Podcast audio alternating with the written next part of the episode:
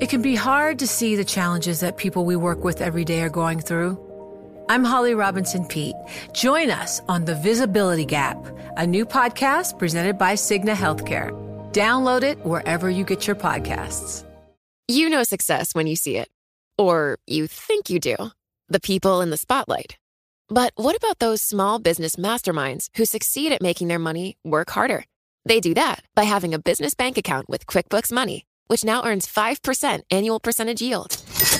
Making your money work as hard as you do? That's how you business differently. Learn more about QuickBooks Money at quickbooks.com slash 5APY. Banking services provided by Green Dot Bank, member FDIC. Only funds and envelopes earn APY. APY can change at any time.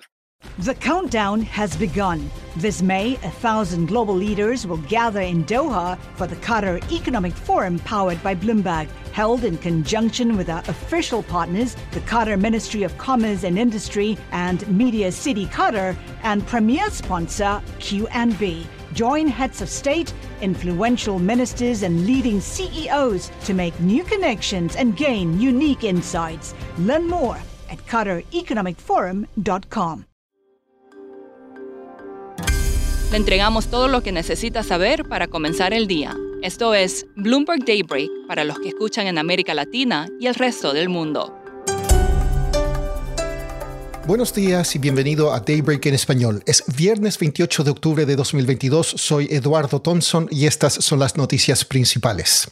Elon Musk completó su adquisición de Twitter por 44 mil millones de dólares. Tras seis meses de disputas públicas y legales, el hombre más rico del mundo ha tomado sus primeras decisiones.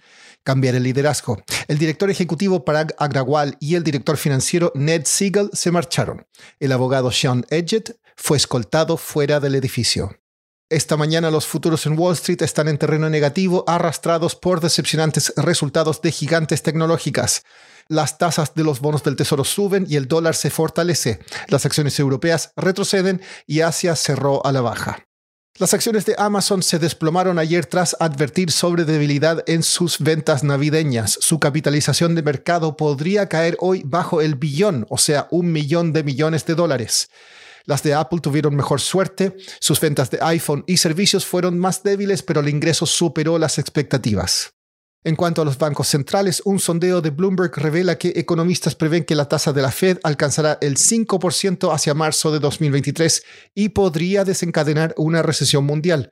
El Banco de Japón mantuvo su política inalterada y el primer ministro Fumio Kishida anunció un paquete de estímulo de 490 mil millones de dólares. En Europa, la mayoría de los economistas predicen que el Banco Central Europeo hará un aumento de 50 puntos básicos en diciembre antes de detener su ciclo de alzas a principios del próximo año. Hoy se informará el indicador de inflación en Estados Unidos conocido como el deflactor PCE. El consenso es que subió del 4,9 al 5,2% en septiembre. Pasando a América Latina, hoy el Banco de la República de Colombia informará su decisión de tasas de interés. El consenso es de un aumento de un punto porcentual al 11%. También se informarán datos de ventas minoristas y producción industrial en Chile.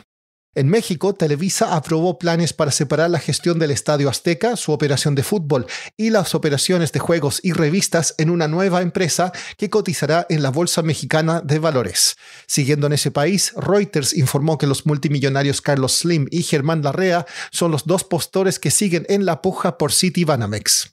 Estados Unidos considerará expandir un nuevo programa humanitario para aceptar migrantes venezolanos más allá del límite inicial de 24.000 lugares. Esto según Blas Núñez Neto, subsecretario interino de Seguridad Nacional de Estados Unidos para Inmigración. En Brasil, la minera de hierro Vale informó una caída más pronunciada que lo esperado en las ganancias debido a la reducción en los precios del mineral de hierro y la persistente inflación de costos. Y este domingo es la segunda vuelta presidencial de Brasil. La última encuesta de Datafolia mostró a Lula con un 53% y a Jair Bolsonaro con un 47%.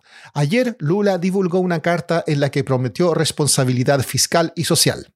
Hablé con Adriana Dupita, quien cubre Brasil para Bloomberg Economics, sobre el ambiente en el país y el mercado en la última semana antes de la votación. Esta última semana antes de la segunda vuelta fue ciertamente intensa en el mundo político y en los mercados. Hubo algunos episodios que agudizaron la sensación de riesgo institucional, como el enfrentamiento entre un líder político aliado de Bolsonaro y la policía el domingo. También la denuncia infundada de problemas con la campaña electoral por radio uh, hecha por el presidente Bolsonaro y las decisiones de, de Tribunal Electoral contra su campaña. Todo eso ha reducido las apuestas del mercado por la reelección de Bolsonaro y ha generado temores de que su derrota sea seguida por turbulencias. Y como resultado, los precios de los activos brasileños tuvieron un desempeño malo durante la semana. Adriana, ¿se mantiene la preocupación de que alguno de los dos candidatos no vaya a reconocer el resultado de la votación? Por lo menos por, uh, por el lado del presidente Bolsonaro, me parece muy claro este riesgo. Muchas acciones del presidente Bolsonaro en los últimos cuatro años sugieren que es posible que no acepte con gracia la derrota si este es el resultado de las urnas. La propia acusación esta semana de que hubo un problema con la publicación de anuncios para su campaña en esta segunda vuelta parece allanar el camino para cuestionar el resultado.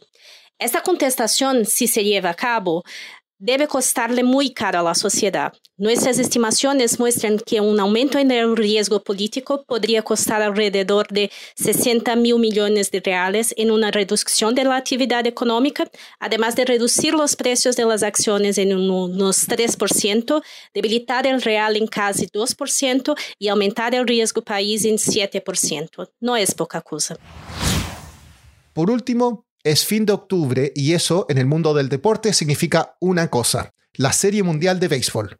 Los Astros de Houston llegan por cuarta vez en los últimos seis años y reciben a los Phillies de Filadelfia esta noche en el primer partido. Es la primera vez desde 2008 que los Phillies llegan a la final. Y además, la Fórmula 1 va este fin de semana a Ciudad de México. Eso es todo por hoy. Soy Eduardo Thompson. Que tengan un excelente fin de semana. Para conocer todas las noticias que necesita para comenzar el día, revise Daybreak en la app Bloomberg Professional, donde puede personalizar las noticias que desee recibir. También puede suscribirse a la versión solo audio en Spotify, Apple Podcasts o la plataforma de su preferencia. Eso es todo por hoy. Escuche de lunes a viernes Bloomberg Daybreak.